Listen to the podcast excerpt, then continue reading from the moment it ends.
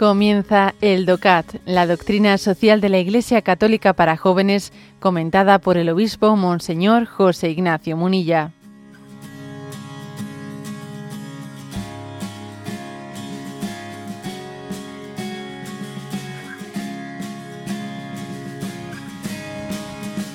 Punto 194.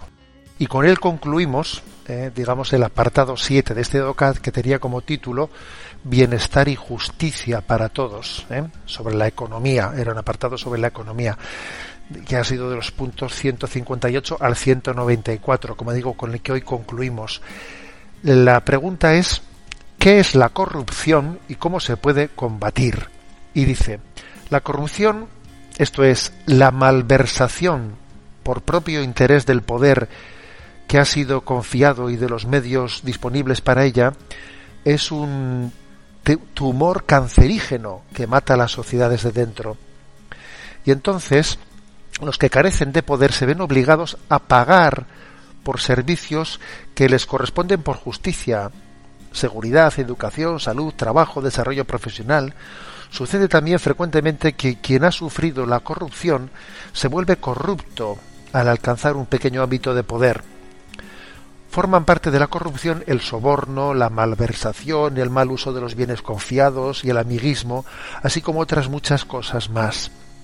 La corrupción, que está muy extendida, tiene consecuencias devastadoras. Incluso algunas instituciones eclesiales, eclesiales no están exentas del dulce veneno de la corrupción, expresión del Papa Francisco, dulce veneno de la corrupción. La corrupción contradice todos los principios de la doctrina social, defrauda al ser humano en sus derechos naturales, hiere el bien común y destroza la dignidad de las personas. Por ello, la lucha contra la corrupción es responsabilidad de todos, pero ha de serlo sobre todo de los políticos. Un primer remedio contra la corrupción es un control social del reparto de derechos y recursos, gracias a la máxima transparencia. Las comunidades y los cristianos que no se dejan sobornar en medio de sociedades corruptas y que están libres de corrupción pueden convertirse en un fermento de una renovación de toda la sociedad. Bueno, como veis, un punto práctico, práctico donde los haya. ¿eh? Y comienzo por último que dice, ¿eh? que las comunidades cristianas y los cristianos, ¿no? que ellos dicen, a ver, yo voy a actuar en justicia social y por lo tanto no voy a permitir corruptelas, no me voy a hacer cómplice de corruptelas. Eh, pues de, muchísimas maneras, ¿no? Porque, porque existe todo, ¿no? Una, una gama ¿eh? de sobornos, de malversaciones, de amiguismos, de recurrir a fraudes, de, bueno, pues fraudes fiscales, montones de cosas, ¿no? No me voy a eh, hacer cómplice, o sea, no, voy a interpretar también como una, como parte de la voluntad de Dios, el respeto, el respeto a la legalidad vigente, ¿eh?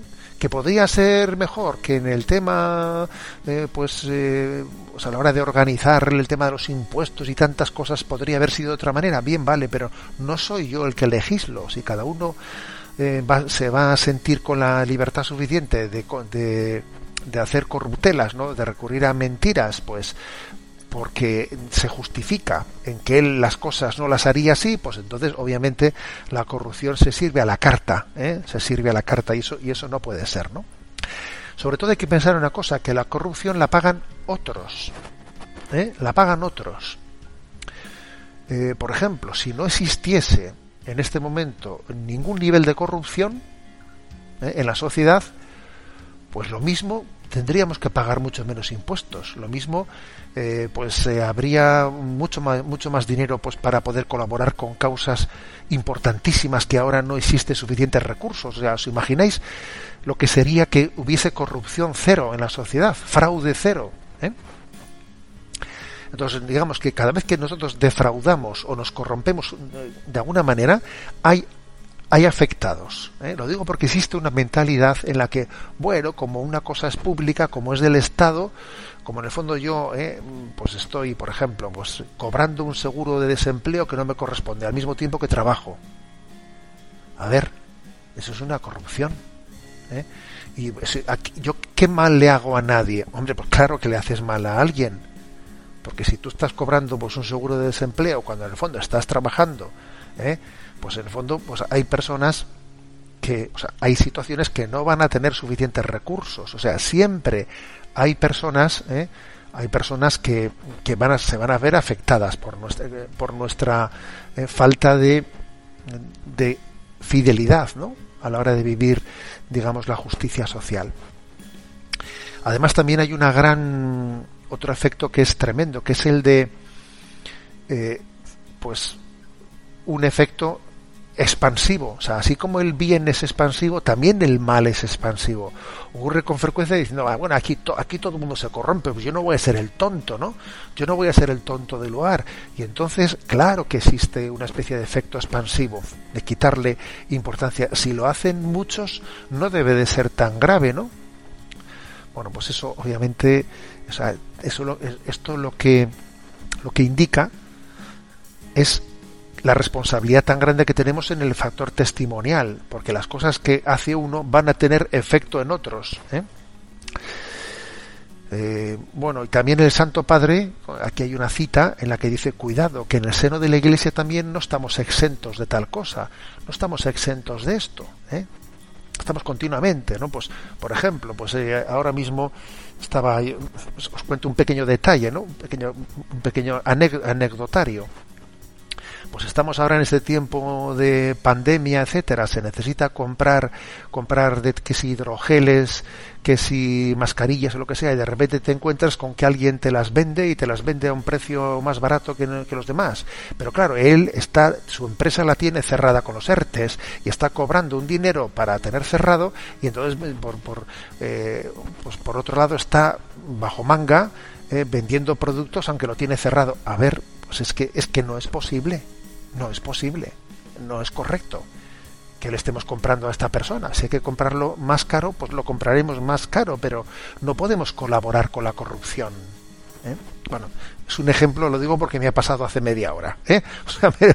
pero, pero estamos continuamente con situaciones de este estilo, ¿no? No podemos ser, hacernos corresponsables de la corrupción.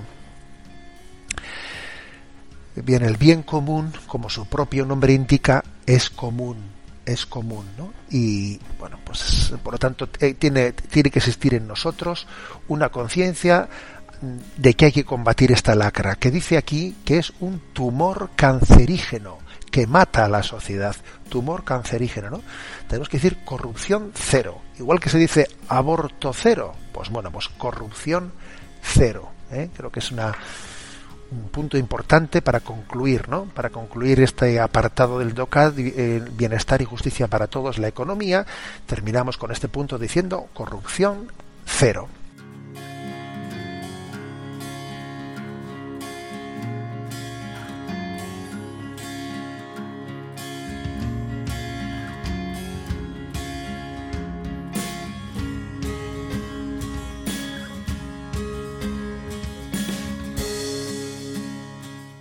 Has escuchado el DOCAT, la doctrina social de la Iglesia Católica para jóvenes, comentada por el obispo Monseñor José Ignacio Munilla. Encuentra todos los audios en radiomaria.es.